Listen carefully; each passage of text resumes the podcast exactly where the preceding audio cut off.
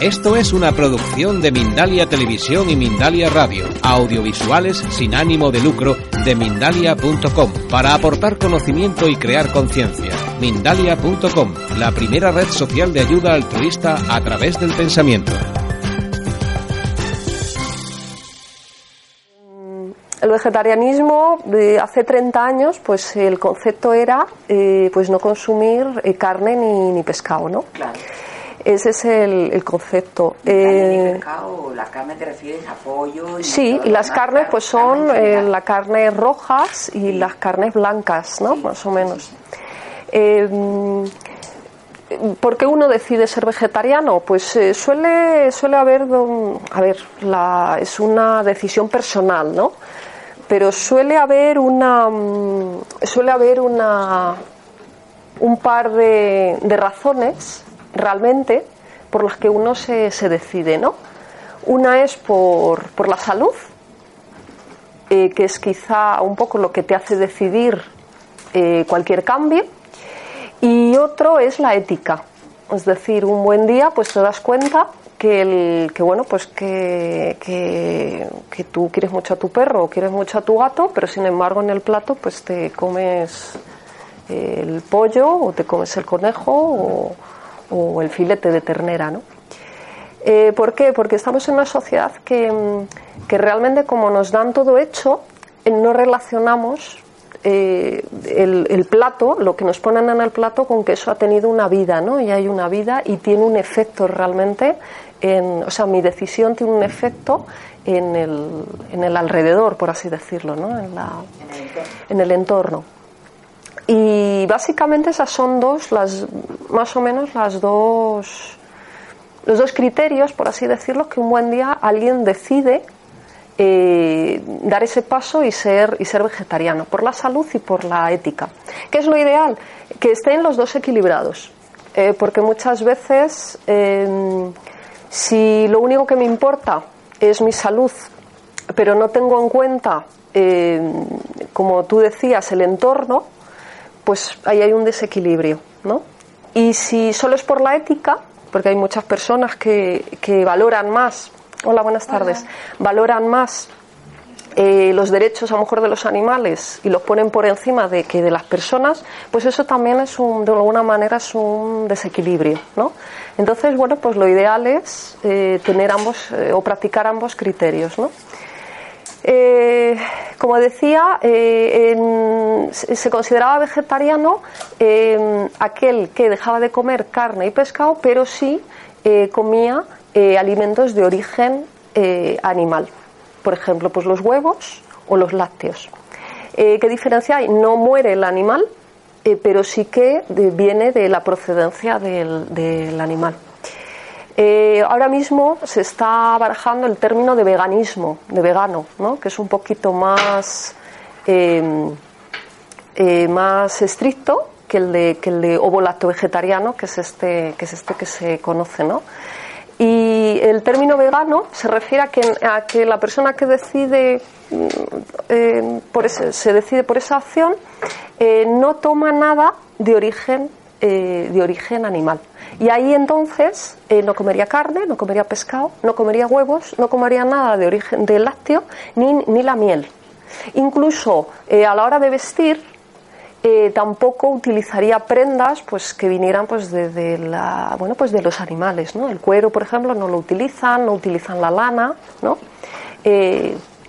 utilizan prendas por ejemplo pues como de, de algodón no o sea de lo que es vegetal vegetal Eh, esto es como todo no como es una decisión muy personal pues eh, lo bueno es saber qué opciones tengo para elegir y saber por qué, por qué tomo esa decisión, ¿no? Eh, normalmente cuando las personas quieren, os he preguntado que vosotras estáis en proceso de cambio, ¿no? Eh, cuando alguien decide mm, se- ser vegetariano o retirar, bueno, pues la carne y el pescado, que es por, por- lo primero que se suele dejar suelen ser las carnes rojas, ¿no?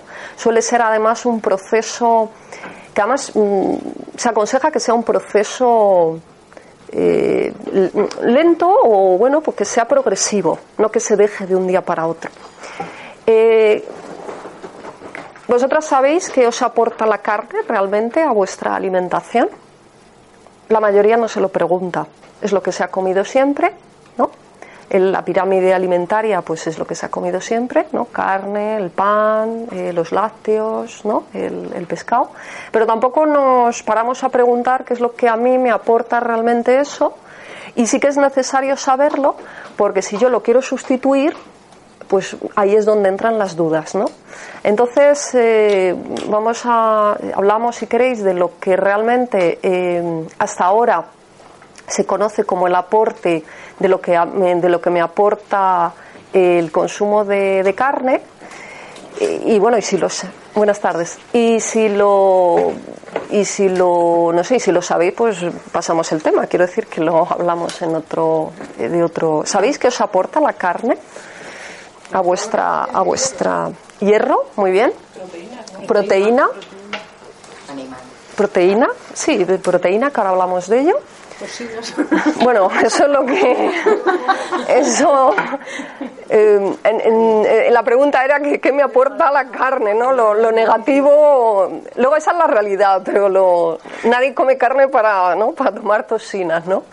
Eh, tomamos carne o tenemos miedo a dejar de consumir carne eh, porque pensamos que nos va a faltar algo, ¿no? Pues, ¿no? Pues esas, eh, nosotros lo que queremos es, es, estar bien alimentados y entonces a la hora de tomar esa decisión, pues son las dudas lógicas y normales. Pues como bien decíais, es la proteína, proteína de origen, de origen animal, que es, eh, al ser mucho más parecida a la, a la nuestra, el, en teoría se asimila muchísimo mejor, ¿vale? Y el hierro, efectivamente, el hierro hemo, ¿vale? Que igual se asimila muchísimo mejor el hierro de origen animal que de origen vegetal. Y otra es la vitamina B12. ¿Mm? Otra de las, ¿no? De lo que normalmente cuando queremos hacer un cambio es como una especie de sombra ahí, ¿no? De ay, que te va a faltar la B12, ¿no? Y, y bueno, pues más o menos eh, te aporta otras cosas, pero básicamente es eso, ¿no? Entonces, cuando una persona decide dar el cambio, pues eh, puede darlo perfectamente de una manera progresiva. ¿Y qué ocurre con, con la carne? Eh, para empezar, el concepto de proteína es eh, parte de un concepto, por así decirlo, erróneo, ¿vale? Hasta ahora hemos, pensábamos que, a ver, erróneo, a ver si me, a ver si me sé explicar bien. Sabéis que hay ocho aminoácidos esenciales que no somos capaces de generar y que los tenemos que tomar de la naturaleza, ¿vale? Y entonces hasta ahora el conocimiento que había de esos ocho aminoácidos esenciales, el único origen era la carne, la carne, los huevos, todo lo que es origen animal. Y últimamente se está investigando y realmente no hace falta tomar los ocho aminoácidos esenciales en la misma ingesta, ¿vale? Y, eh, y, otro concepto que mm, yo la verdad que lo valoro bastante a la hora de alimentarme es si yo eh, tomo un alimento que, eh, porque nosotros comemos para tener energía, ¿vale? Si yo tomo un alimento eh, y el gasto energético para que ese alimento me nutra es muchísimo mayor que la energía que se supone que me va a dar, pues no es, no es inteligente. ¿no? Y eso ocurre un poquito con la, con la carne. ¿no? El gasto energético que tiene que, que, aplicar mi, mi, sistema digestivo para eh, coger pues esa proteína, esa B12 o ese hierro es tan tanto que, que realmente no, no eh, hay otros hay otros alimentos mmm, que también me lo pueden aportar que no les doy tanto, por así decirlo, tanto trabajo a mi cuerpo y lo asumimos igual, ¿no? Sin meternos en la ética, ¿no? Al principio decía que, que también debe ser un concepto importante, ¿no? Eh, y ese es un poco el, el concepto. Hay eh, proteínas de origen vegetal eh, igual de, susceptibles de que me nutran a mí sin necesidad de eh, matar animales. Ha dicho algo muy, muy verdadero, eh, que el tema no, yo, no ya solo el, el esfuerzo que tiene que hacer mi cuerpo para digerir esa carne, sino todo lo que desgraciadamente eh, con el cambio, porque claro, no es lo mismo a lo mejor comerse una vaquita que la, la estás criando en una granjita, un par de ellas comiendo pasto, eh, no, es eh, tranquila, no es lo mismo que la, gana- la ganadería eh, to- totalmente industrializada, ¿no? que a base de, de grano ¿no? y, y de Dios sabe lo que, lo que la, la dan. ¿no? Eh, ¿Qué ocurre? Que en esa carne, aparte del, del hierro ese que necesitamos, aparte de la proteína, pues, pues le meten hormonas, le meten medicamentos eh, eh, y todo eso, pues a la vez que nos comemos el filete, pues nos lo estamos comiendo. Eh, el cuerpo eh, sí que tiene un, el cuerpo tiene un límite, por así decirlo, y si es capaz eh, de, cuando tomamos algún tóxico, es capaz de eliminarlo y es capaz de más o menos de manejarlo, ¿no? Pero si hay un exceso, pues luego ocurre lo que ocurre, ¿no? Eh, actualmente hay un exceso de consumo de proteína. Ella me da igual que sea de origen animal que de origen vegetal. Hay una obsesión porque realmente, bueno, pues ha habido eh, una información sin ninguna maldad, sino simplemente, bueno, pues se da esa información y, y es verdad que la proteína es necesaria. Hay etapas en la vida que es más necesaria que, que- que otra, pero que no es eh, tanta la cantidad, no hay que consumir proteína por la mañana, mediodía y por la noche, ¿no? Y si vosotros, no sé cómo coméis, ¿no? Pero si vosotros observáis un poco, y ahora vamos a hablar de los, las fuentes de proteína vegetal que hay, eh, y observáis un poco el menú diario que tenéis, eh, seguro que en todas las en todas las comidas tomáis algo de, de proteína, ¿no? Entonces esto es un poco para tranquilizaros, ¿no? Si realmente tenéis esa inquietud de que no tomo suficientes proteínas, pues realmente vais a descubrir que sí que, que sí, ¿no? Eh, ¿Y qué ocurre si hay un exceso de consumo de proteínas? hablábamos de, eh, porque un exceso es también es como si fuera un tóxico, es decir, tomar hormonas y todo es también, pero si yo tomo un exceso de un alimento en concreto, eh, también se satura, ¿no? Y, y suele, suele irse a las, a las extremidades, ¿no? Las, a las, las articulaciones, ¿no? suele ir. Y porque lo que puede, pues lo decía antes, lo elimina el cuerpo y lo que no, pues lo, lo almacena. ¿no? Eh, ¿Qué alimentos hay de proteína vegetal? A ver si entre todos un poco. La soja. La soja ha sido. Ahora como, yo qué sé, 30 años la soja ha sido el, ¿no? el- la solución. de hecho, la única, ¿no? La única alternativa realmente. Eh, la soja y sus derivados. La soja es una legumbre eh, y tiene los ocho aminoácidos esenciales.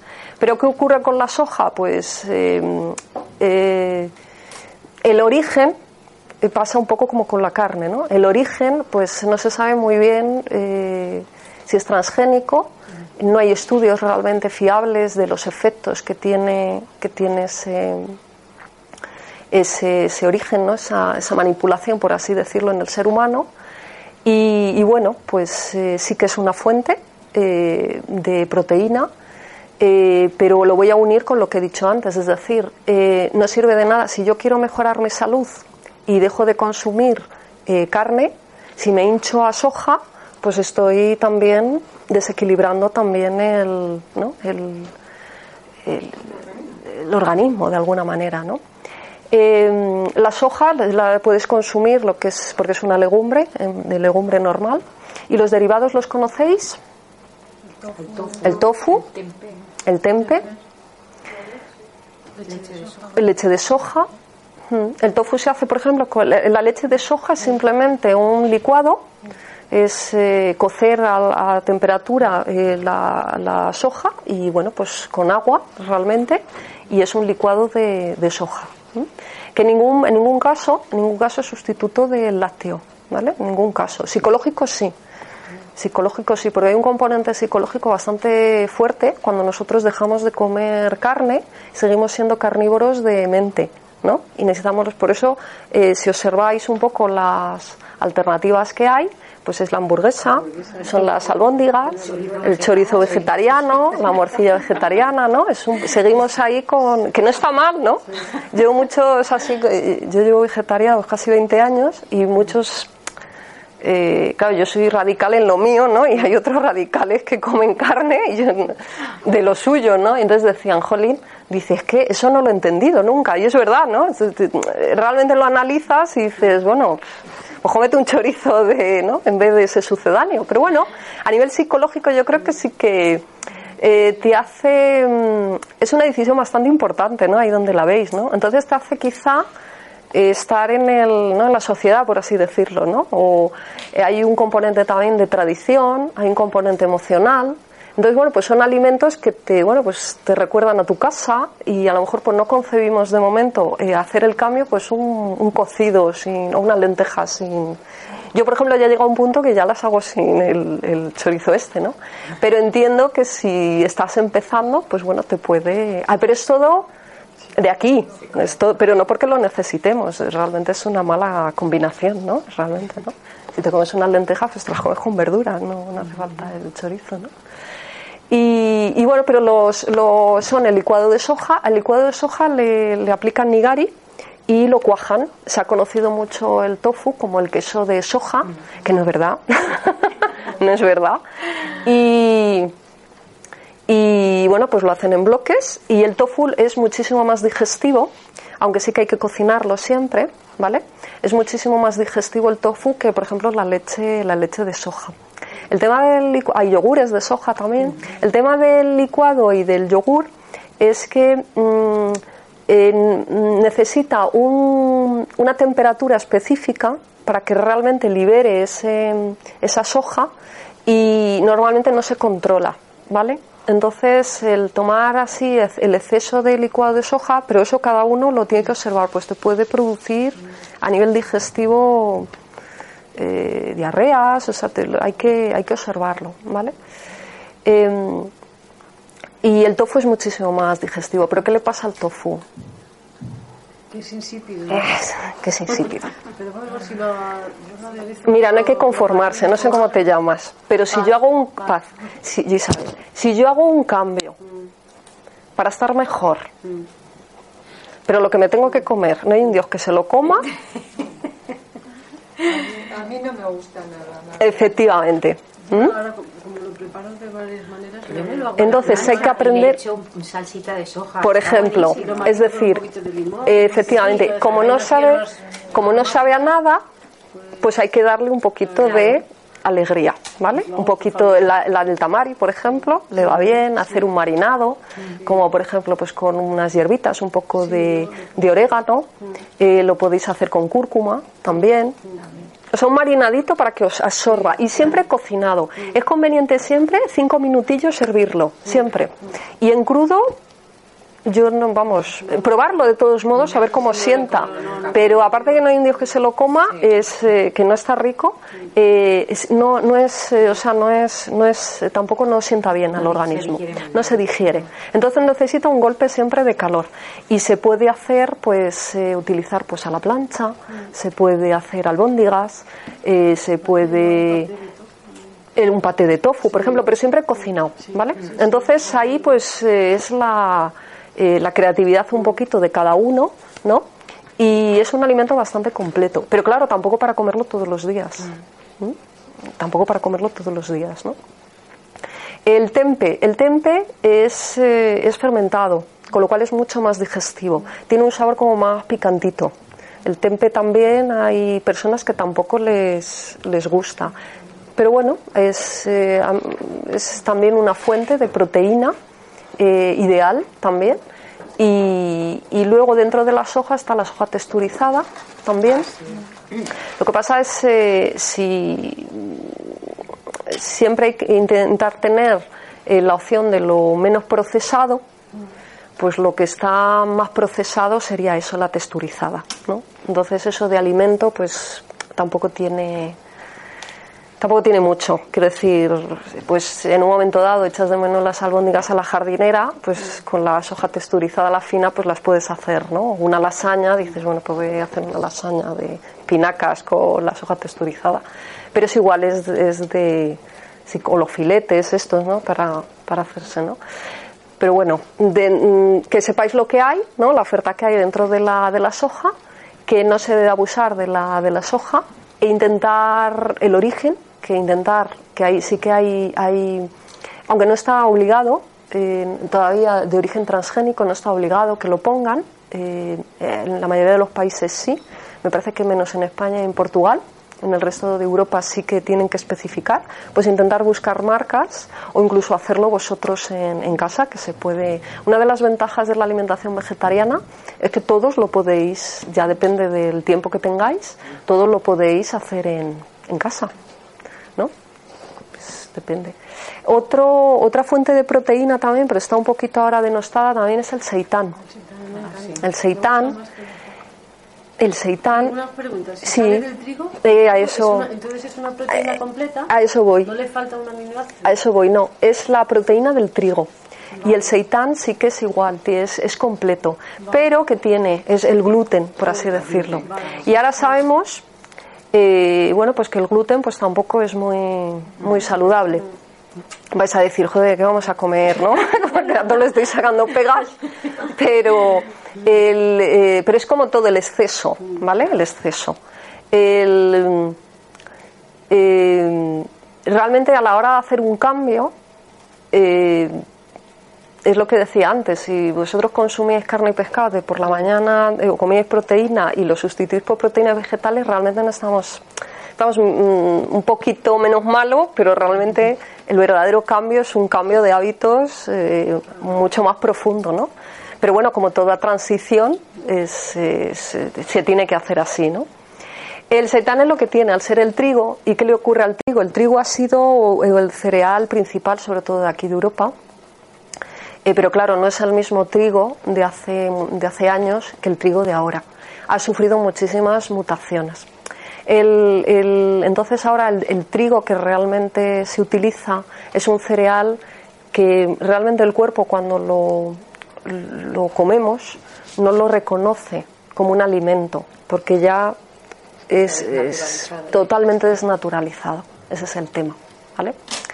Eh, lo mismo, la- están saliendo ahora muchísimas intolerancias, muchísimas alergias, la celiaquía está, y proviene de ahí, ¿no? De un exceso, pero es todo de un exceso, ¿no? Eh, igual, pues de vez en cuando un poquito de seitán, pues eh, si, no, si no te localizan una intolerancia, el gluten con que está relacionado, sobre todo con el, además es, mm, si sufre uno diarreas, eh, malas digestiones, se le hincha el vientre, eh, tienes gases, eso es un síntoma, varios síntomas de que el gluten no te sienta muy bien, ¿vale? Eh, está en muchos, en muchos alimentos. El trigo en muchísimos, en muchísimos. De la salsa de soja, por ejemplo, si eh, hay uno que es eh, con gluten, que es el que se hace de trigo, y sin embargo el tamari es libre de gluten, por ejemplo, ¿no? O sea que, que y es como todo, pues si no eres intolerante y no te sienta del todo mal, pues eh, puedes, ¿no? Puedes eh, tomarlo, pero si hay un exceso y ves que eso, pues es como todo. Pasar una temporada sin consumirlo, observar qué beneficios os aporta y luego tomarlo de vez en cuando porque si te gusta y de vez en cuando y no te sienta mal, pues es una, proteína vegetal, de origen vegetal eh, asequible. Es la más parecida además a- en cuanto a textura y todo a la, a la carne, ¿no? Y se toma en estofado, pues igual en la plancha, eh, se, lo puedes picar, se puede utilizar pues para hacer una boloñesa, o sea, la- realmente se puede utilizar, en- tiene muchísimas eh, aplicaciones, eh, albóndigas, muchas aplicaciones en la, en, bueno, pues en la cocina, ¿no?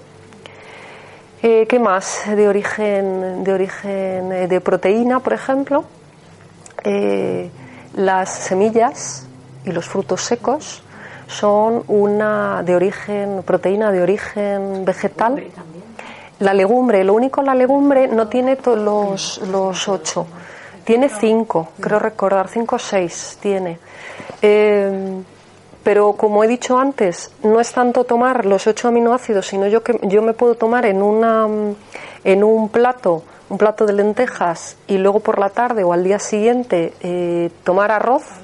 Mi propio cuerpo, si realmente tenemos una flora intestinal sana, puede eh, sacar de ahí y, dar y efectivamente perfectamente no legumbres hay una variedad el garbanzo la lenteja la alubia o sea realmente no y luego están las habas también los guisantes y las judías verdes las habichuelas.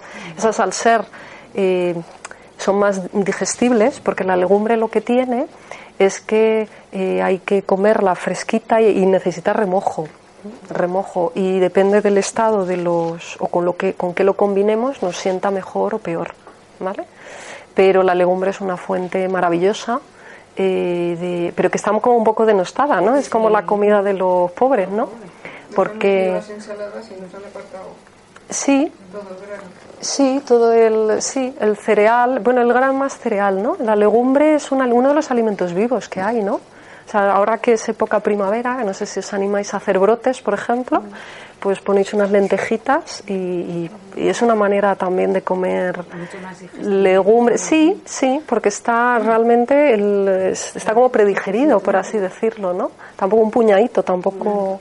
eh, y lo único que sí, para que sea más, más eh, mm, pues hay que cocinarlo su- con el suficiente tiempo, hay que dedicarle tiempo a la, a la legumbre, ¿no? Eh, yo normalmente aconsejo pues con una alguita para mineralizar, pues con una kombu o una wakame, tanto en el remojo como a la hora de cocinarlo. Sí, sí. Yo lo he hecho en la cocción. Sí, en el remojo y luego ese agua para las plantitas, eh, aclaráis bien la, la- el alga y luego la utilizáis para cocinar. La combo es la más dura, por así decirlo. Esa es para los, es la más dura, ¿no? Y está mineralizando de alguna manera y también volviendo más. Y luego eh, ayudaros también pues de hierbas como el orégano, hierbas o especias como el comino, el hinojo. La cúrcuma que tiene otra, sí, que tiene otra aplicación, eh, que no es para digerir mejor, ¿no? Pero, pero sí, es eh, aparte para el sabor que os dé, sino que os ayude también a digerir bien, ¿no? El otro día compré yo a mi hija, que la tengo que llevar, una pasta de lenteja roja Sí. sin harina de trigo. Tiene el mismo valor nutritivo. Las lentejas rojas además son más digestibles, sí, pero es legumbre igual. Lo que pasa es que la lenteja roja no tiene... Ah, bueno, ahí yo ya no lo sé porque ahora es que es- están utilizando, yo he visto espirales de garbanzo también. Uy, a ver si me voy a matar aquí. Eh, espirales de, por ejemplo, pasta. Pa- Esto está todo enfocado porque como ahora el gluten tiene tanto, pero la pasta nos gusta mucho, pues es una opción también...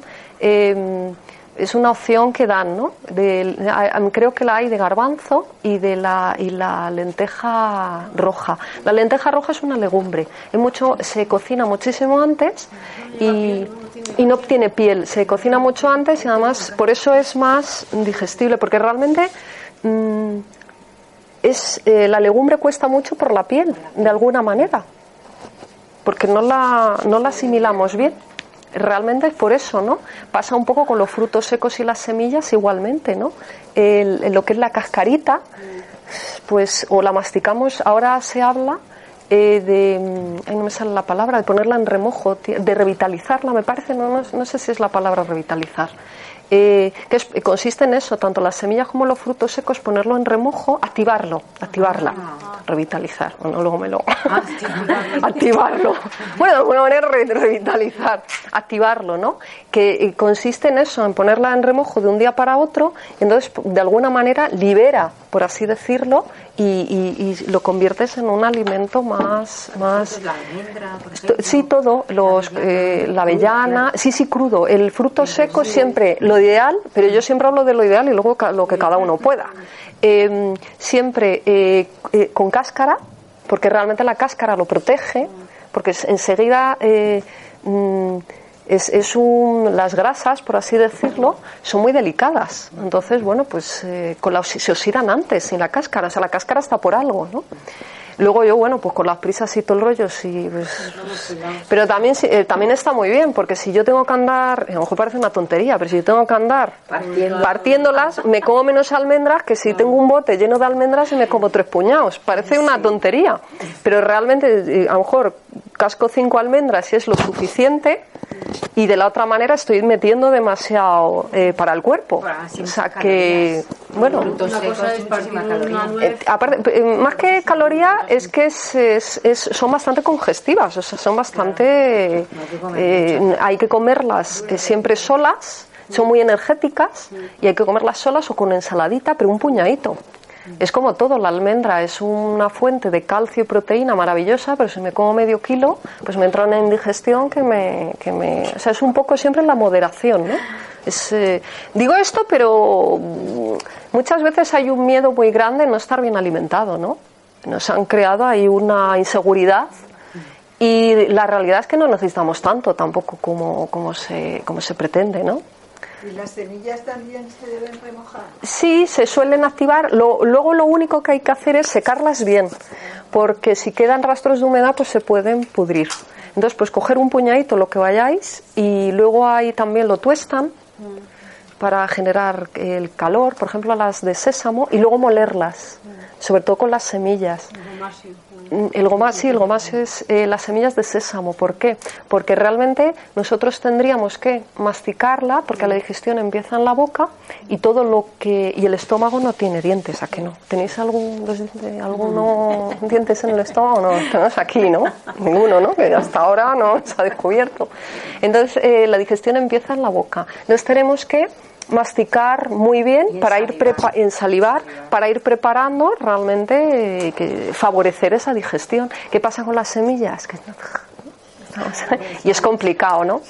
Entonces, por lo mismo, se muelen, se muelen, se tuestan y se, y se muelen y son muchísimo más. Las compras molidas, pues un poco como el fruto seco, pues pierde realmente... Y la chía, por ejemplo, La chía, bueno, pero la chía es diferente porque la chía tiene un mucílago que sí que es más blandita y sí es más fácil como que se deshace. El sésamo es más durito, o sea, no todas... eh, La chía, por ejemplo, tú lo pones en la ensalada y ya con la propia humedad de la, de la ensalada ya tiene ese... Yo, en mi, por ejemplo, desde mi punto de vista, ¿eh? yo, a lo mejor el sésamo, yo por ejemplo las semillas no las revitalizo, o sea, no, revit- eh, como he dicho antes, activarlo, no las activo, no las activo, por ejemplo. Y los frutos secos cuando me acuerdo, la verdad. Pero sí que bueno, pues que está bien saberlo, pues sobre todo para quienes pa- eh, padecen de digestiones eh, lentas, ¿no? Y pues hablamos eso de la, de la, ¿qué otras fuentes hay de proteína? las algas no tienen proteínas. Iba, sí, iba a ello. Las algas son una maravilla. Las algas son una maravilla. Es la gran, las grandes desconocidas, eh, pero bueno, es, eh, son ricas en, pro- en proteínas. Hasta donde yo sé, eh, las que son más verdes, por así decirlo, y ahí hilo también, porque las verduras más verdes, como la espinaca, la celga, el brócoli, todo lo más verde, que tiene más clorofila, tiene más proteína también, ¿vale? Y, y la que más tiene hasta donde yo sé es la espirulina, por ejemplo. La espirulina, las algas que sabéis que vienen, las algas de mar y luego algas eh, de, lago, ¿no? Eh, de agua dulce, que es la espirulina y la clorella. Y las algas, eh, podríamos estar aquí seis horas hablando de las, de las algas, de la, sobre todo en minerales. Hablábamos antes de, y ya si luego lo, me lo recordáis, hablábamos del hierro, ¿no? Que comemos carne por, eh, por, por nuestra necesidad de hierro una necesidad más de las mujeres, que tenemos normalmente más pérdida, ¿no? Y, y, por ejemplo, es una fuente eh, maravillosa. Sobre todo esas son las, las ro- rojizas, las tipo dulce, eh, la nori. La nori, esas que son como más rojizas, son más ricas en hierro. Y las verdes son más ricas en clorofila y más, más para la proteína. Es una fuente es, excepcional de, de proteína. O sea, que puedes hacer una ensalada y echarte cuántas de espirulina. ¿Cuántas pastillitas? Si son en pastillitas. A ver, yo la espirulina la puedes tomar o en pastilla o en polvo. Yo la espirulina, por ejemplo, la uso en los jugos. Porque así tomármela así en... No me, porque tiene un sabor muy característico Y hablábamos antes que por muy sano que es, si no está rico, al final vas a comprar el paquete de espirulina, lo vas a dejar en el armario y seguro que abrís vuestros armarios y tenéis wakame, tenéis, que porque os han dicho que es muy buena, el otro día estuve en casa de una, igual tenía la espagueti de mar, y dices que compré el paquete pero no sé ni, ni cómo usarlo, ¿no? Eso nos pasa, ¿no? Nos hablan del, del mijo, la primera vez que lo cocinamos nos queda una plasta y ahí se queda, y se queda en el armario, ¿no? Pero bueno, pues es parte de la, del aprendizaje, ¿no? Y yo la espirulina en jugo, por ejemplo. Me hago un jugo por las mañanas y, y me lo, si no tomo espinaca, pues a lo mejor me tomo una cucharadita de, de espirulina. No todos los días, ¿eh? Como acabas de decir, en el desayuno, por ejemplo, te puedes echar una cucharadita de ese que ya viene en poco, ¿De qué? de mijo. Luego hablamos de eso si quieres, porque eso, esos son cereales, ¿vale? Eh, y ya termino con fuentes de proteína también en la quinoa. La quinoa. La quinoa igual, que es de origen andino. Esa es más agradable, es más agradable. Es, eh, es un pseudo cereal. Ah, pues a lo mejor hace seis años decían que era un cereal, pues ahora es un pseudo cereal, porque claro, van descubriendo. No se ponen muy de acuerdo, la verdad. Pero, pero bueno, realmente sí que tiene los, los ocho aminoácidos igual esenciales y, y mezclado con verduras es un alimento muy, muy saludable y también muy, muy práctico a la hora de cocinar y nos... Y mira, ese nos complica la vida, no tiene ni gluten ni, ni- ese nos complica la vida, ¿no? Eh, también, bueno, pues eh, aunque en menor el trigo sarraceno tiene algo de proteína. Realmente todos los alimentos tienen una parte de proteína, una parte de hidratos, una parte de azúcar, eh, de azúcares, todos, de glucosa, ¿no? De almidones, todos.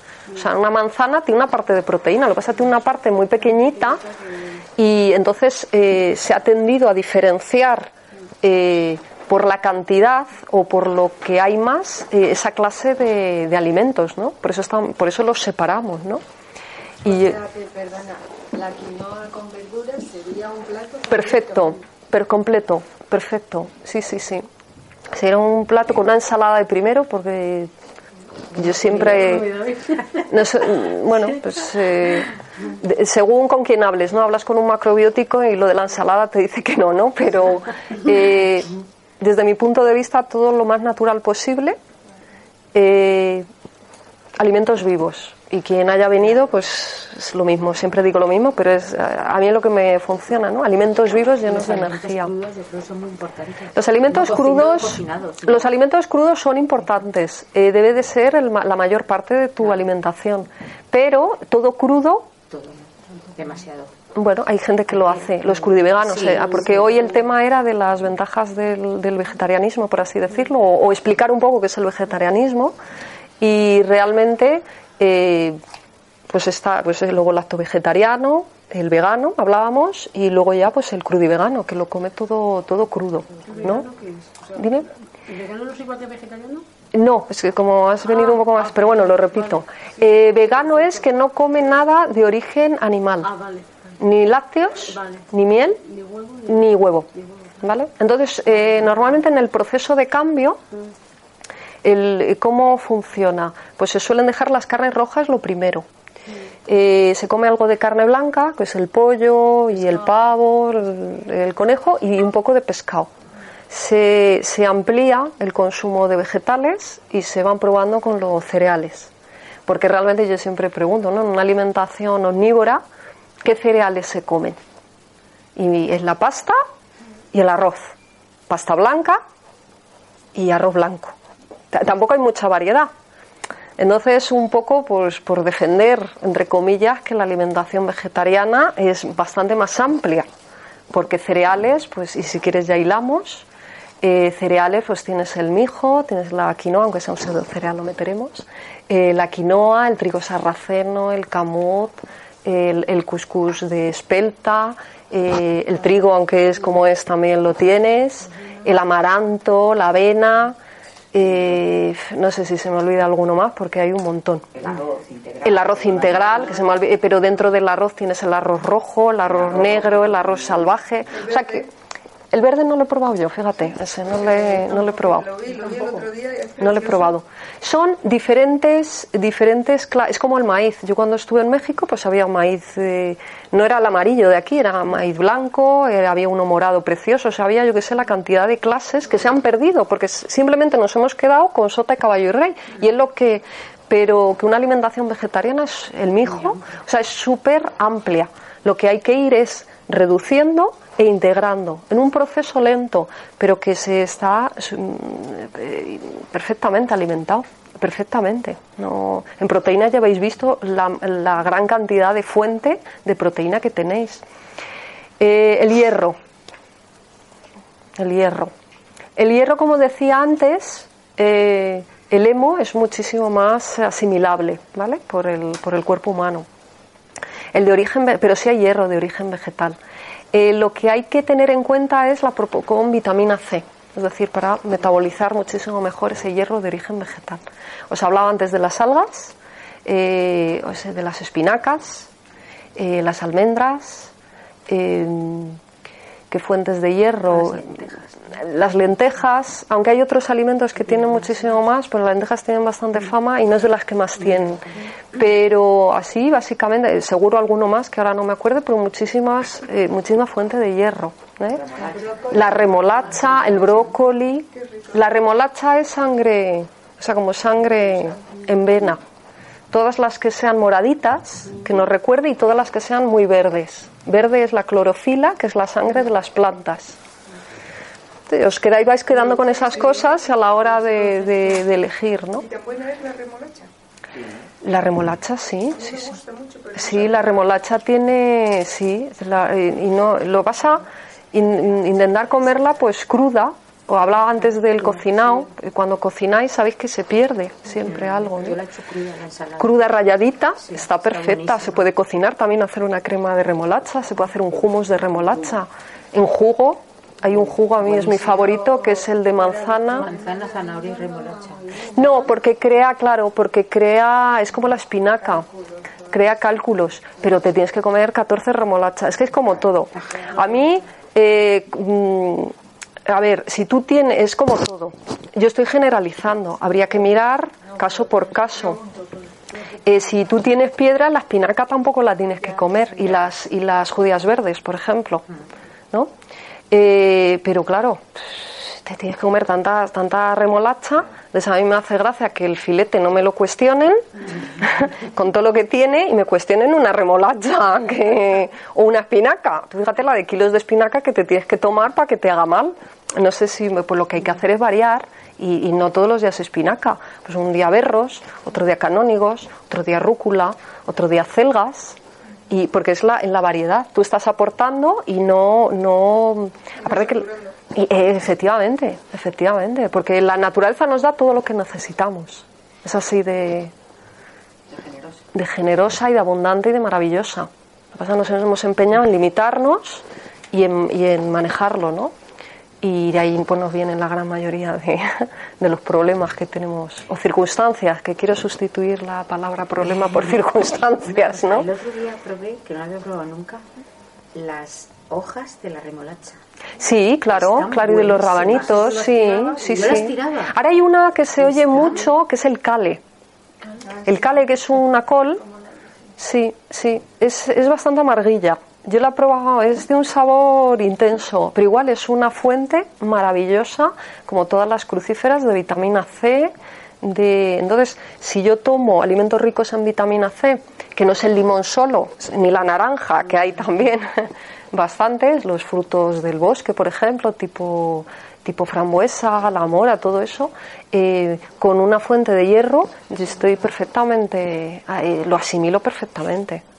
Porque eh, es lo que hablaba antes, si, lo- si realmente yo tengo que hacer muchísimo esfuerzo, o sea, no es lo que comemos, ¿no? es lo que realmente logra, de todo lo que ¿no? ingerimos, es de lo, en lo que el cuerpo logra sacar y aplicar ¿no? y repartir, por así decirlo. ¿no? Y, y- tampoco es tanta la, la necesidad. ¿no? Y luego la famosa B12. La famosa B12. La famosa B12 se genera en el intestino, en los intestinos sanos, la famosa B12 se genera. Cuando alguien decide ser vegetariano es con, con lo que te, ¿no? te asustan, entre comillas. ¿no? Si tomamos huevos, estamos perfectamente eh, cubiertos de, B- de B12. Eh, no se ponen muy de acuerdo eh, si lo hay en alimentos o no lo hay. Yo siempre he escuchado pues, que en la levadura, por ejemplo, de la levadura de cerveza, eh, sí, que lo, sí que lo hay, hay alimentos.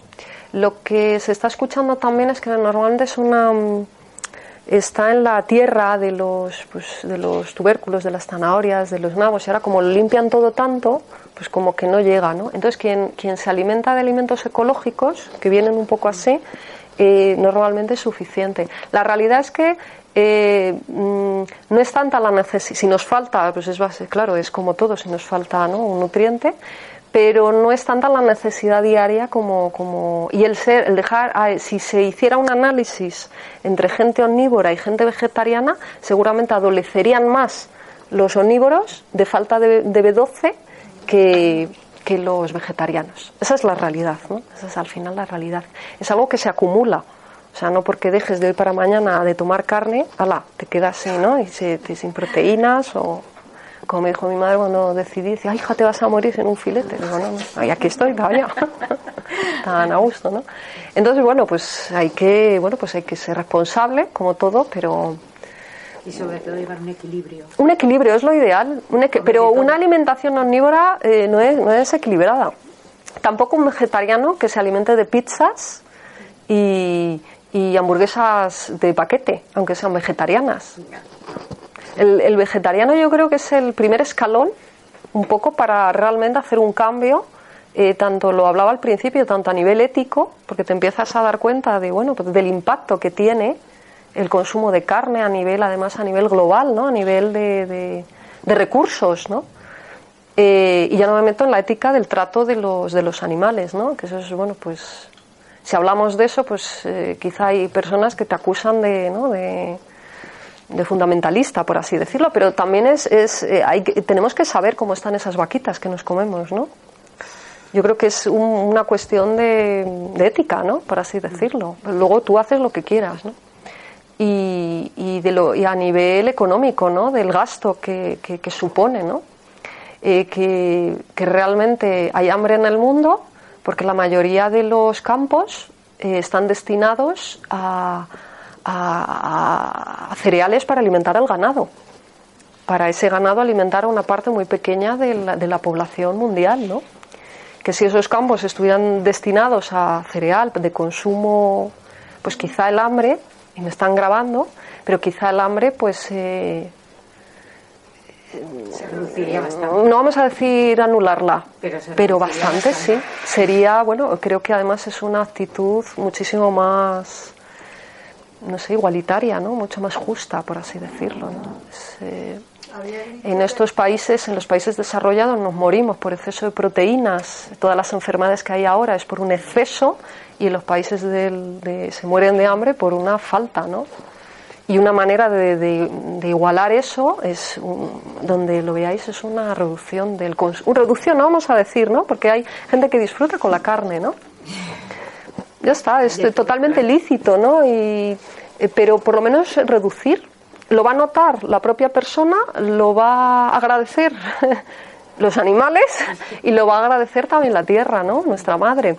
Entonces hay una hay una campaña eh, una que se llama Los lunes sin carne, ¿no? Y, y no sé, pues, pues elegir un día y decir, pues hoy no, no vamos a comer carne, ¿no? Y si eso se hiciera a nivel internacional, es, es asequible, no es ningún trauma, ¿no? Y, y bueno, pues y experimentáis y ampliáis sobre todo, ¿no? Cuando se dice que uno es vegetariano, como también me ha pasado, ¿no? ¿Y qué comes? ¿No? ¿Y qué comes? Pues hay muchas cosas que comer. Muchísimas. Bueno, ya, ya hemos ido adelantando un poquito, ¿no? Perdona, Dime. has comentado que los cereales también tienen proteína. Tienen una parte, lo que pasa, la mayor proporción es de hidrato, es de almidón.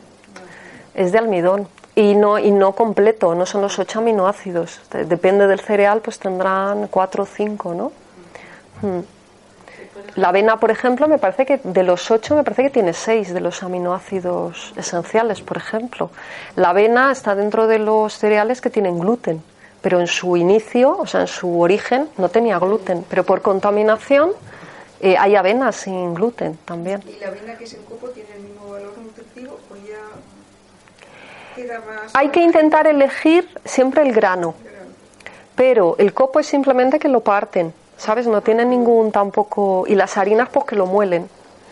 Eh, ¿Qué ocurre con las...? eh, siempre al grano. Eh, es muchísimo más saludable tomar arroz integral que una harina de arroz. ¿Vale? Es muchísimo más. ¿Pero por qué? Porque para que no se estropee esa harina le echan eh, procesados, contra más natural, menos cosas le tienen que echar. Si ¿Sabes? quieres introducir, por ejemplo, la cebada, eh, tienes que hacerlo muy poco a poco, un cereal que no has tomado anteriormente o no. Claro, todo lo que tú introduzcas como un alimento nuevo tiene que ser poco a poco. Por ejemplo, un día cada semana es una pauta. Sí, sí. Y tienes que ver qué tal te sienta también, ¿sabes? O sea, se trata de ir reduciendo, si tú reduces, por ejemplo, el consumo de trigo, ¿vale?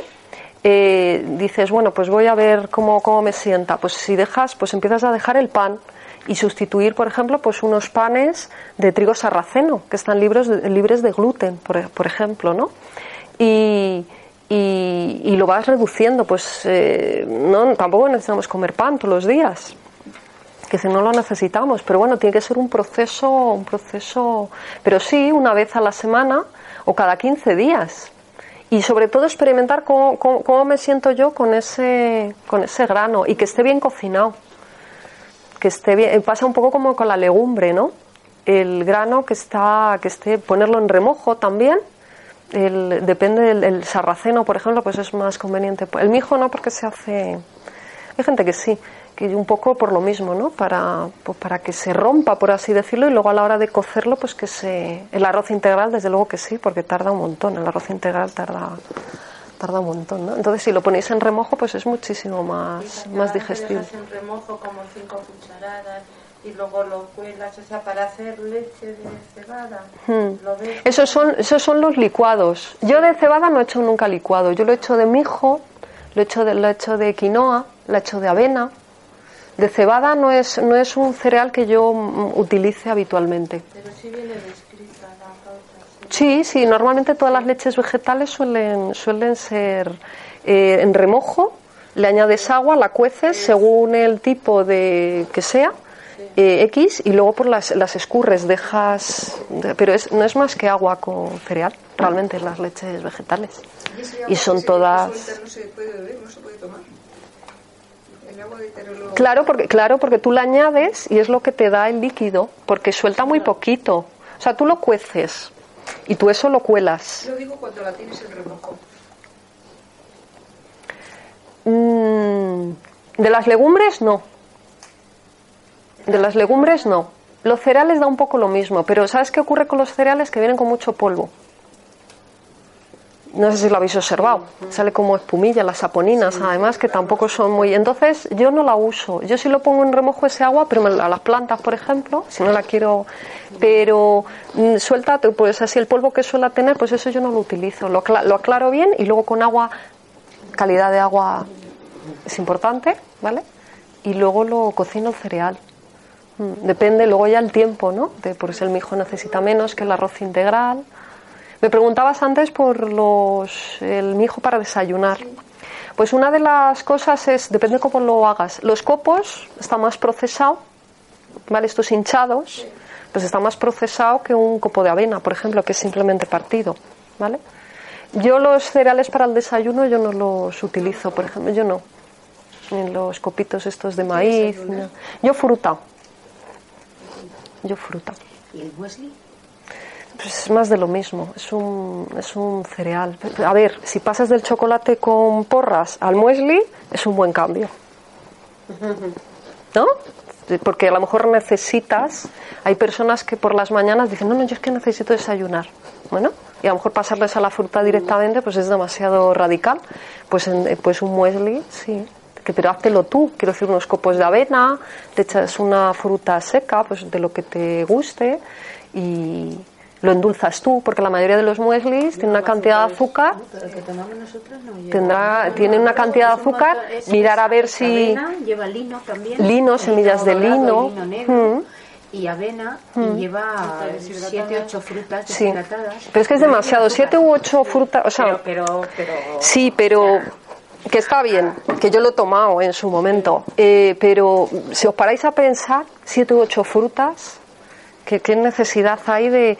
mm, y la mayoría, mirar los paquetes vienen con azúcar. A mí eso me ha hecho mucha gracia siempre, además azúcar blanco. Azúcar blanco. Pues observa, sí hay uno en el Mercadona que viene sin azúcar.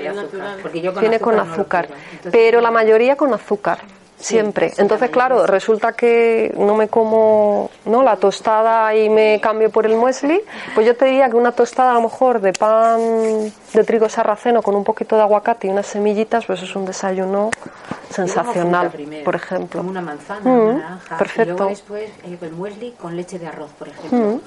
Y le- me- la verdad que Está bien. sienta muy bien. Sí, pues si te sienta bien, Sí. pues fenomenal. Cocinar un cereal, Eso iba a decir. con Mm. yogur, Se puede, luego están las cremas tipo porridge, que es la, la- copos de avena, por ejemplo, con la leche, cocinado, el arroz, hay, ge- que son las cremas estas de cereales, con canelita. Bueno, pues también es un desayuno, eso es más de la macrobiótico. Es que si no desayunan cereales por la Claro, mañana no es... es que yo te estoy diciendo lo contrario. Pero bueno, yo no lo sé todo, yo te digo mi opinión. ¿Desayuno de fruta cómo haces tú? ¿Cuántas piezas de fruta o cómo te las tomas? O Pues según el hambre que tenga. según el hambre. O sea, ¿te puedes tomar cinco piezas? No, yo, yo- mi, bueno, estoy hablando de mí, que no soy vosotras ni vosotros, ¿no? Yo, yo es que me levanto sin hambre, por ejemplo. Yo puede ser las 11 de la mañana y no haber desayunado nada, porque no, no tengo esa necesidad. Y comerme un plátano a lo mejor. Yo antes de levantarme, según abro los ojitos, ya está el estómago diciendo, necesito comer. Es todo de aquí. Pero es un hábito, yo creo. Sí.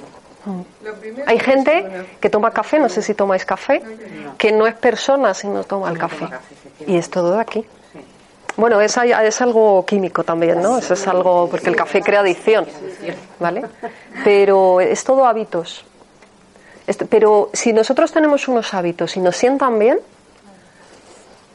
¿para qué los vamos a cambiar? Porque yo lo diga, no. si tenemos unos hábitos y nos sientan bien y nos encontramos bien, si tú te gusta el muesli, yo hace años es lo que desayunaba.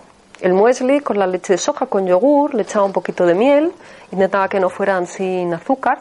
Lo que pasa yo, bueno, pues he, he cambiado porque yo voy probando. Claro, la- pero eso son las semillas de lino, las semillas de lino, toda la chía, porque es muy importante, A todo veces eso. chía también. Claro, la- lo que realmente te ayuda es, pero la fruta, o sea, tú tomas fruta y el tránsito y se te y se te regula. Antes de tomar este el muesli, que tomaba fruta solo. Fruta solo. ¿Y qué tal te encontrabas? ¿Cómo te encontrabas? Bien, fruta, ligero, con energía. Que yo he oído también que mucha fruta no es conveniente. Claro. es que estoy oyendo tantas cosas que a, a qué no hacéis caso. Si yo lo entiendo, sí. Pues pruébalo. Estate una semana eh, a fruta. Eh, también influye mucho la combinación. Si te comes unas fresas con un plátano, Que no mezclase. pues no es una buena, porque es una fruta ácida y un pla- eh, por ejemplo. Es que muchas veces la manzana es la única que es neutra, por así decirlo. Yo hay veces con un jugo, ay, os lo iba a contar antes, un jugo de manzana, zanahoria, un poquito de apio y remolacha, tiro toda la mañana.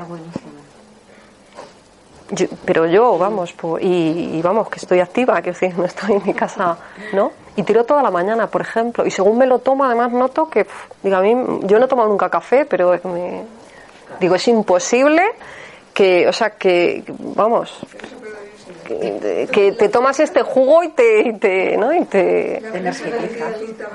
¿El qué? Las fresas sí, las fresas, eh, ahora que es época, por ejemplo, con naranja, con un limoncito, intentar de origen ecológico también, lo- en- en- dentro de vuestras posibilidades, mejor que sea de temporada, sí, rica en vitamina C, la fresa, la puedes mezclar con un poquito de yogur, si quieres, con unos arándanos, por ejemplo. O sea, hay, hay un montón de... Pero con el plátano has dicho No, porque el plátano es muy, es, es muy feculoso. Y el, plátano solo. El plátano sí, pero con dátiles, por ejemplo, y le metes un... Vamos, que sí. Si tienes hambre después de comerte un, un plátano con, con- Vamos, o dos, con unas semillitas, por ejemplo, unas semillitas así, pero tampoco, o sea, una pizquilina de, de, de chía, bueno, a mí me ha dado por la chía últimamente. Y es una maravilla. ¿Qué, qué necesitamos más? Pero que si te apetece un día una tostada con mantequilla, pues fíjate la tomas. Quiero decir que, que, no sé, que no hay que ser tampoco. Utiliza un pan de calidad, que sea de levadura, que no sea blanco, que sea de levadura madre. Centeno tiene gluten. Si no tenéis problema con el gluten, a mí el centeno me gusta mucho. Es, es demasiado. Hay uno, por, el típico alemán, a mí me encanta. ¿Sabéis cuál os digo? Que es un mazacote que lleva semilla de linaza. Con eso sí que vas al baño, con, con semilla de linaza. se- Bueno, es una, a mí ese me gusta mucho, pero con una, o sea, te comes una y tienes para toda la mañana. A mí no me, vamos, es, eh, no sé. La semilla de chía la pones en remojo antes de... No, yo la he hecho directamente porque en, eh, suelta el mucílago, que es una maravilla. Y incluso hay veces que se te queda ¿no? entre los dientes y notas la, la babilla que llamo yo, ¿no? Y es, es una maravilla, eso, eso te arrastra. Vamos, es un cepillo, ¿no? De, para el intestino, que hay tanto, tenemos tanto, tanto pegado ahí de tantos años de, de comer, bueno, pues de manera inadecuada, ¿no? Entonces, bueno, pues básicamente si mi pretensión hoy era explicar un poco, el, bueno, porque hay que, que es ser vegetariano, ¿no? Entonces el, el tema es eso, si se decide, pues ovo lácteo vegetariano, un exceso de lácteos, es lo, que os digo, cuando alguien deja de comer carne y pescado, pues consume mucho queso también, porque lo, para empezar no sabe de qué hacerse el bocadillo, ¿no? Entonces es algo que queso, y como hay tanta variedad de queso, pues pues bueno, un exceso de lácteo pues tampoco es muy conveniente, ¿no? No es conveniente. Pero para un proceso, pues usar quesos de cabra, de origen de cabra o de oveja, los fresquitos siempre son más suaves, no todos los días, a lo mejor una vez a la semana, con un poquito de membrillo. El yogur, mm, como está fermentado, se digiere mejor que Claro, el yogur, sí, dentro de los lácteos, el, el kéfir, kefir. está el kéfir y el, y el yogur, de origen que sea de cabra. Y bueno, pues tiene las bacterias que son que son eh, beneficiosas ¿no? para nuestro y es origen también de proteína perfectamente si sois ovo lácteo vegetarianos no tenéis ninguna pero si sois veganos tampoco quiero decir que hay muchísimos pero sí yo siempre digo eh, porque si lo hacéis de golpe pues sí que eh, eh, daros cuenta que son muchos años eh, a vuestro cuerpo de acostumbrarle de unos determinados alimentos. Entonces, el, el no lo reconoce, por así decirlo. Ese es el, ¿no? ¿No? No lo reconoce. No sabe que eso es una proteína, por así decirlo, ¿no? Entonces, es como un aprendizaje, ¿no? Y sí conozco gente que lo ha hecho de golpe de un día para otro, bueno, pues, pues fenomenal, ¿no? Pero ¿qué necesidad hay? Eh, me decías antes, eh, pues será mejor poco a poco, voy integrando, pero a lo mejor no me gusta. Si el tofu, por muy sano que sea, pero no me gusta, pues ¿para qué me lo voy a comer? Es un poquito libertad también, ¿no? De, puede ser muy sano, pero el disfrute, ¿no? El saber cocinar, el, el aprender a manejar esos nuevos alimentos también, ¿no? Es un poco lo que hay que tratar de, de- de cambiar hábitos y sustituirlos por otros, ¿no? Quien deje el café de golpe, pues le va a resultar mucho más difícil que si lo sustituye a lo mejor por una infusión, ¿no? De té verde o por la malta, que es por lo que se suele, ¿no? Aunque sea el color, el sabor no, pero el color te lo, te lo recuerda, ¿no? Y es todo de aquí.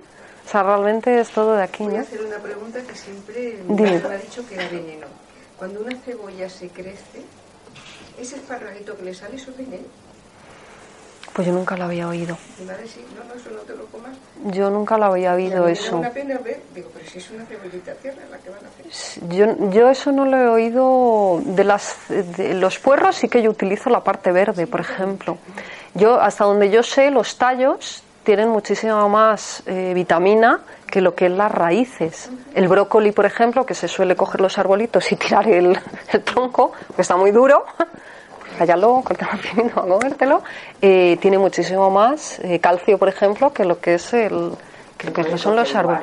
Claro, pero que la mayoría, o de la coliflor que hacemos los y el, lo tiramos, Pero bueno, que, que de, la, de la alcachofa, ¿qué hacéis con los tallitos? ¿Los tiráis? Tú sí, pero la gran mayoría ¿qué hace? Se queda con el corazoncito pequeño y resulta, oye, pues con las hojas pues puedes hacer un caldo depurativo. Y el rabito ese, el tallito cocinado, es, es- está de- delicioso. es- Mm. y bueno, pues ahí ya no, claro. Eso ya es chicha, ¿ves? Yo eso ya no lo podría comer. Pero si los quitas un poco la, la piel y eso está, lo, y eso está, vamos, eso está riquísimo, por ejemplo, ¿no? Y, y lo de la cebolla no. Lo que sí es, por ejemplo, las verduras o lo- las frutas, más las frutas tienen que estar maduras. Entonces, eh, si está como a medio hacer, o sea que, o estas patatas que hay veces que están entre verdes, pues eso no, eso no es nada bueno. Eso no es, eso es tóxico. No me acuerdo ahora qué tiene, tiene una, tiene un nombre y eso, por ejemplo, es tóxico. Eso es tóxico. Y las patatas que empiezan a sacar las... A los grillos, ¿no? Claro, pues eso es que es vieja. Eso es, es vieja, claro. Pero que eso no es igual que la patata verde. No, no, no, no, no. No, no pero contra más tiempo haya pasado, pues más nutrientes, más se ha oxidado, o más ha perdido. Claro, más ha perdido. Pero no, pero- pero las, verde, las verdes esas intoxican y las otras, pues bueno, pues a lo mejor el sabor es más. Vendría de ahí el hecho de que me decía mi madre, ese espárrago que están haciendo de la cebolla, tíralo. Hmm. Yo eso no lo he oído nunca, no te sé decir. Yo hace poco nos brotó una y la plantamos, ahora está bien bonita, la plantamos en una maceta. y creo que la flor de la cebolla es bien bonita. Ya comérnosla no, eso ya no me... No. también se puede, igual que el calabacín. Sí, sí, la flor del calabacín sí que se sabe, es un manjar. Si realmente en la naturaleza te puedes comer todo. Mira, el otro día fuimos a un, llamaba una actividad del bosque comestible. Y cogimos dientes de león, cogimos collejas, que son como unas flores, y cogimos acede- acederas, que eran como unas hojas como, como acelgas. Eh, eh, ¿Cómo eran los blanquitos? Ajopuerros, espárragos, estuvimos cogiendo espárragos también. Y digo, joder, que la naturaleza, ahora en primavera, que está así toda exuberante, digo, pues, eh, vamos, es que es un regalo, ¿no? Un, un regalo. Es- es las malvas, por ejemplo, pues te puedes hacer una ensalada con malvas. Las ortigas te puedes hacer en tortilla. Perfectamente, hay que tener cuidado para, no, para que no te pique. La sopa de ortiga. Y hablábamos de hierro. el- la ortiga es de lo que más hierro tiene. Quien está bajita se hace, hace una sopa de, de ortiga y eso es una maravilla. Claro, claro, porque son alimentos que están denostados. ¿no? Está, está la lechuga iceberg, que no tiene nada, pero no hay ortigas. en- Pero bueno, eso os vais una mañana aquí a, ¿no? Cuando estuvimos por allí por- al campo y escogí ahí un montón. Una zona que no. ¿La col rizada no es parecida al kale este? Creo que la- el kale o la kale o no sé muy bien cómo se llama es, sí, es de la misma familia. Es de- el repollo, el brócoli, son las cruci- crucíferas, la lombarda, son ricas en vitamina C. Muy verdes las Sí. hojas, ¿no? Que es la, la col rizada. Yo Sí, es, es parecida, es, es parecida. Es otra. O la berza o algo Sí, yo creo que son de toda la vida, pero como se ha. Y ahora están como fomentando ese tipo. Están descu- el brócoli. eh, cuando yo era pequeña no había brócoli, pero de repente se ha, ¿no? Se ha pu- y ya es algo que encuentras. eh, ¿Por qué? Porque se descubre, se descubre eh, las propiedades, ahora sobre todo un gran anticancerígeno, por ejemplo, todas las crucíferas, ¿no? Rico en calcio. Es que mm, es que lo tienes ahí, ¿no? Muchísimo más además asimilable que, la, que el lácteo, por ejemplo. Pues yo creo que la, la hora me parece que ha llegado, no sé qué hora es. Y las algas tienen mucho calcio también. En las algas, en la- las algas lo que más son minerales, lo que más. Lo que, lo que más tienen todas es, son las algas, minerales, el hierro, el calcio, magnesio. leche, leche por el calcio. Pero es por la información que se y- tiene. Y hay muchos alimentos que tienen muchísimo más calcio Mm. que la leche. No hay que tomar leche. No es, no es necesaria, ¿no? No es necesaria. La fama se la ha creado la leche, igual que el hierro con las lentejas. Pero Industrias lecheras que tienen que ver. Eh, eh, es que ha habido de un tiempo de un tiempo a esta parte pues ha habido un interés económico entonces en ciertos en ciertos productos y es lo que se ha fomentado las carnes los embutidos los lácteos todo esto da muchísimo dinero y si realmente nosotros como consumidores dejamos de consumirlo pues es a nivel económico pues crea un crea pero bueno se sustituye Claro. Si tienes tiroides, puedes tomar algo. No, si tienes hipertiroidismo, si tienes hipo, sí, no importa, es por el yodo. Pero si es hiper, no, no es conveniente. No es conveniente. Además, tampoco hace falta mucha alga. Con una cucharada de alguitas, en una ensalada, un poco de nori, un poco de dulce, en las lentejas echáis un poquito de wakame. Es bastante fácil de integrar. Yo, de todas maneras, eh, eh, pertenezco a una asociación, se llama ANCOS, Alimentación Natural Consciente. Organizamos talleres de cocina. Vamos a hacer próximamente, creo que en espacio Ronda. Y entonces, una de las maneras de aprender también, pues es, es eso, ¿no? En, en talleres de cocina donde se, se. Pues, porque la primera vez que coges el tofu y, y- y te lo comes así, no lo vuelves a comer en tu vida. A mí me pasó con la soja texturizada hace 20 años. Ya no hablas con él. La, la remojé, me dijeron, ¿te la comes así? Digo, esto es plástico. Esto no hay indios que se lo coma. Pero luego pues fui y aprendí a, a- bueno, pues a... Pero también la carne lleva, especi- eh, lleva especia, el chorizo lleva el pimentón. Y es que, ¿no? Y, y pimienta y orégano. O sea, realmente va todo especiado. Hasta las aceitunas. Las aceitunas. Tú te comes unas aceitunas así como, y, y ahora si las aliñas con laurel, pimiento, y con coliflor, yo qué sé, con cebolla, con lo que te dé la gana, ¿no? Eso es, es el aliño, es como la salsa. Pues si te comes una ensalada, siempre te comes lechuga, tomate y cebolla y zanahoria, pues dices, "Pff, pero es que en ensalada se puede comer el brócoli, se puede comer la coliflor, se puede comer el repollo, la lombarda, eh, los guisantes, los champiñones. Es que todo, la alcachofa cortada en finita, no solo el tomate y la lechuga. Vamos a ampliar un poquito el tema, ¿no? Entonces cuando eh, te dicen, ¿qué- qué- ¿y tú qué comes? ¿Y qué comes tú? Si tú comes la paella los domingos, el cocido los sábados, eh, y la tortilla y el filete con patatas. Sí. ¿Qué, qué me, qué me estás diciendo a mí? Pues yo como, pues mira, pues un tofu a la plancha, como a lo mejor quinoa con verduras, me tomo una lasaña, eh, yo qué sé, de, de espinacas, una paella vegetariana, unas, unas setas a la plancha. Ayer hice yo la ensalada y eché calabaza. Yo os animo, ¿eh? Yo os animo a que seáis vegetarianos. Calabaza, patata, rúcula, huevo, aceitunitas, un poquito de cebolla, se lo pongo a mi marido. Ujú. La campera, ¿no? Está buena, ¿verdad? Dice, a mí no me vuelvas a poner más esta ensalada con esa cosa naranja que yo no ¿Y qué era lo naranja? Calabaza. Ah, la calabaza. Qué rica, por favor. los maridos. Qué rica. Fuera maridos. Bueno, pues a mí me sabe la gloria. Dice, a mí no me la vuelvas a poner. Mira, cuando hay un exceso, Qué rica. Cuando hay un exceso de mm, tanto de sal o de dulce, tenemos el gusto como atontado. Y cuando siempre comemos lo mismo, eh, los sabores nuevos les los como que los echamos para atrás. Eh, por eso el proceso hay que hacerlo poco a poco, ir sustituyendo, por así decirlo, ¿no?